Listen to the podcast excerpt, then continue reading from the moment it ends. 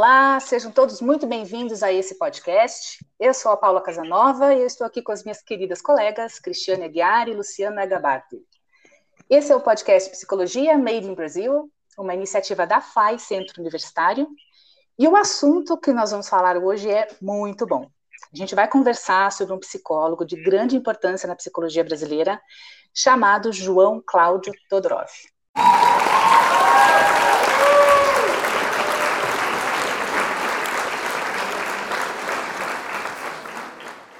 Nós tivemos o prazer de conhecer um pouco sobre a trajetória desse profissional, barra professor, barra pesquisador, cuja história se mistura praticamente com a história da própria psicologia brasileira, né? Então, quero passar a palavra para as minhas colegas e convidá-las a, a, conversar um pouco sobre o que, que, chamou mais atenção na vida desse professor, o que, que chamou mais atenção no nosso trabalho, meninas. Oi, Paula, oi, Cris. Então, eu lembro que quando a gente começou Olá. a fazer a pesquisa, é, desse, para esse trabalho, a gente teve bastante dificuldade para achar informações sobre a vida pessoal dele, né? Sobre a vida profissional, a gente encontrou bastante, inclusive acho que a gente vai conversar, né, é, sobre isso depois. Mas, Paula, você achou, né, agora que a gente está fazendo o podcast, você achou algumas informações pessoais dele, né? Eu encontrei um livro maravilhoso chamado História da Análise do Comportamento no Brasil em Autobiografias. Olha só, parece que foi feito para gente, né? Bacana, sim. Esse livro é, é, é, da editora da Universidade Federal do Paraná, aqui de Curitiba, e traz assim assuntos muito interessantes que o próprio Todorov vai contando para a gente sobre a sua vida. Uma das coisas que me chamou muito a atenção, que achei assim muito divertido, é que então ele nasceu em Santo Anastácio, uma cidade do interior de São Paulo, lá em 41, e a mãe dele falava russo. Olha que coisa diferente. E o pai dele falava búlgaro, gente. Você imagina como é que deve ser uma, né, um casal com línguas tão diversas, né? Sim. E aí ele conta na biografia dele que é, os pais se compreendiam apenas em português. Então, por conta dessa compatibilidade da língua, né, que só se entendia em português, o Todorov diz que cresceu monoglota, ou seja, ele aprendeu só português mesmo e não aprendeu nem russo nem búlgaro. Perda de oportunidade, né? Exatamente, né? Eu que adoro idiomas e adorar conhecer, né, como se fala russo, búlgaro, mas enfim, é. ele tem essa curiosidade, assim, a respeito da, do, do crescimento dele. É bem legal, bem, bem legal, e complementando aí essas informações que a gente não, é, foi difícil de achar, já que ele era um homem bastante discreto, né, é, na vida pessoal dele, é importante salientar que o, a história do Todorov, ela, ela se mistura, né? Ela é mesclada à história da própria psicologia no Brasil. É, apesar dele ter concluído uh, os estudos na USP, é, a sua carreira mesmo é, se, se, firmou, vamos dizer assim, na UNB, na Universidade de Brasília, né? É, mas além disso, ele também se tornou é, doutor pela Universidade do Arizona, ele foi professor no Brasil, nos Estados Unidos, no México, é, e teve uma grande influência e participação dentro da análise experimental do comportamento. Ele foi reitor da reitoria da UNB, né? E, e, ele é considerado uma pessoa assim de muitas convicções democráticas, né, pelos seus colegas. Ele participou da UNE, né, que foi o, o movimento estudantil nos anos 60. É, teve uma na, na, rede social dele, né? Ele, ele comenta que teve é, conheceu José Serra em 63, justamente num congresso da Uni, né? E, e também tem uma curiosidade que quando ele assumiu a reitoria lá na UNB, isso já nos idos de 89 ali, é, ele foi, ele complementou o mandato do professor Cristóvão Buarque.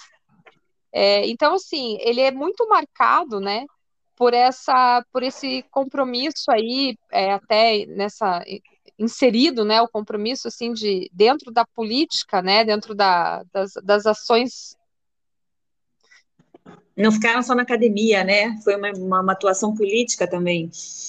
E por Isso. conta dessa atuação política, inclusive, ele teve em Curitiba, né? Lá nos ah, anos é. de 63, ele teve aqui também, olha que interessante. Ah, esse congresso que a Cris citou, né? De, da, que eles, Aconteceu que eles... em Curitiba. Ah, olha que bacana. E Paula, você que leu mais sobre a vida pessoal dele, ele, como é que foi a entrada dele na psicologia? Pois é, ao contrário do que eu imaginava, que talvez ele tivesse nascido psicólogo, né? Olha que interessante, a família dele, na verdade, fazia gosto que ele fosse mais para a área da engenharia. Segundo ele, ele era muito bom em matemática, né? Uhum. E aí ele conta que teve influência de três professores que ele se lembra mais, assim, é, no, lá no curso científico que se chamava na época, né? Uhum. É, um deles de inglês, outro de química, olha a química aí, né? e, a, e uma professora de filosofia. E ele diz que essa professora de filosofia foi decisiva na escolha da profissão dele, né? É, mas, na verdade, ele só decidiu, de fato, é, optou mesmo pela psicologia, seis meses antes de se inscrever num curso preparatório para tentar o vestibular lá da Escola Politécnica, né? Então, veja que, que, interessante, foi uma acertada, assim, mas foi de última hora, não é uma coisa que ele tinha sempre em mente de, de estudar psicologia, né? Deu pois super é, certo, né? a gente se deu super bem aí, porque ele né, contribuiu com grandes conhecimentos, né? E interessante também que quando ele fez o, o vestibular para a USP, ele conta que a USP oferecia 20 vagas, né? E que nessa época só 12 é, candidatos foram aprovados, porque na época que você precisava atingir uma quantidade de pontos para poder passar no vestibular, né? E ele uhum. conta que ele foi o 12 candidato, gente. Que bacana. Entrou, entrou ele entrou na rabeira. Né? É, exatamente. Então, olha, fica Ô, assim aí um ânimo, né? Sim. Oi, Cris, diga. Ô, Lu, e é, você também pesquisou sobre as, a contribuição dele na literatura, né? Pois é, você sabe que eu estava até pensando, né, que ele, ele foi tão produtivo, tão, teve tanto sucesso e acrescentou tanto na psicologia brasileira que você pensa que ele sempre teve uma natureza voltada, né, que ele sempre esteve muito certo disso. Curioso saber que não, que ele decidiu ser psicólogo ali aos 45 minutos do Todorov na história profissional, digamos assim, é que ele foi muito ativo, as contribuições dele são gigantes para a psicologia brasileira. O Todorov, ele montou o primeiro laboratório de análise do comportamento aqui no Brasil, ali na ONB, e ele teve uma produção acadêmica muito farta. Ele escreveu quase 80 artigos, ele participou de quase 80 artigos. Ele fez a tradução oficial do livro do Skinner, que é o pai do behaviorismo ali, então é, isso mostra a importância dele, né, a dedicação dele para o estudo da psicologia.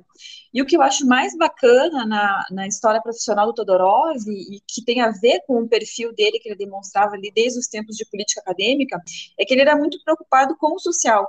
Então, ele, ele tinha uma intenção, ele se dedicava a aplicar os conceitos da análise do comportamento para questões sociais. Era uma análise do comportamento social. Ele trabalhava muito com o conceito das metacontingências, é, no sentido de que todas as contingências individuais das pessoas, é, individualmente, elas se interligam e fazem uma contingência, uma metacontingência social. Elas vão é, desenhar o curso daquela sociedade, né? E se a gente pega a produção intelectual dele dos últimos 20 anos, principalmente do, 20 anos, digamos assim, até um pouco mais, ali quando começou a Constituição de 88, é, a, a produção dele é quase toda voltada para esse aspecto social da aplicação da análise do comportamento. Então, nós temos artigos que fazem é, análises é, conceituais dessa área da psicologia é, com relação às leis, leis da Maria da, da Maria da Penha, lei das diretrizes básicas da educação, é, a própria Constituição, ele produziu um artigo acadêmico fazendo uma análise é, relacionada com a análise do comportamento. Então, você vê que o espírito dele é, tinha essa, essa preocupação com o social, né? Então, quão completo essa era, era essa pessoa, né? Uma pessoa que tinha que tinha o desenvolvimento individual, é, foi muito dedicado à profissão, foi muito dedicado ali às questões universitárias desde novo, questões de educação, e, e queria entregar essa parte desse seu conhecimento é, para a sociedade, né? E isso é muito importante. É, a gente fica vendo tantos profissionais que são, preocupados ali com a sua individualidade, a sua própria produção, tal. E ele tinha essa essa preocupação expandida. Eu acho muito bacana por parte dele. Eu fiquei muito. É, foi uma grata surpresa estudá-lo, para falar bem a verdade. Acho que ele acabou muito... trazendo, né, Lu, essa questão da política universitária que marcou muito a vida dele lá no início, né, para a profissão dele até o final dos né, trabalhos finais que ele realizou, né. Então, sempre muito fiel, assim, ao, ao, ao que acreditava, né. É, fiel na natureza dele, né, que se refletiu em tudo. Ele vai Exato. fazer realmente muita falta para nós, né? Lembrando que o Todorov ele faleceu esse ano, ele faleceu no dia 2 de julho de agora, né, de 2021, é, aos 80 anos. Então ele estava ativo até o finalzinho mesmo. Foi... E foi de Covid? Foi de Covid, não? Não, não, não. Foi em decorrência de complicações da, de uma doença pulmonar obstrutiva, que ele já tinha há um bom tempo, e que infelizmente levou ele a óbito agora, e com certeza vai fazer muita falta aí dentro da psicologia aqui no país, né? Ah, com certeza, vai mesmo. Acho que grandes contribuições aí, então, na análise experimental do comportamento, né? Esse laboratório, de fato, é algo extremamente marcante para quem estuda análise do comportamento, né? E espero que a gente tenha contribuído com algumas coisas interessantes a respeito da, da vida desse profissional. Ele tem muitas coisas que, nossa, daria para fazer um podcast aqui em super longo, conversar muito a, a, respeito e não cansar, porque ele tem assim grandes contribuições e muitas coisas mesmo para nos falar e nos inspirar, né?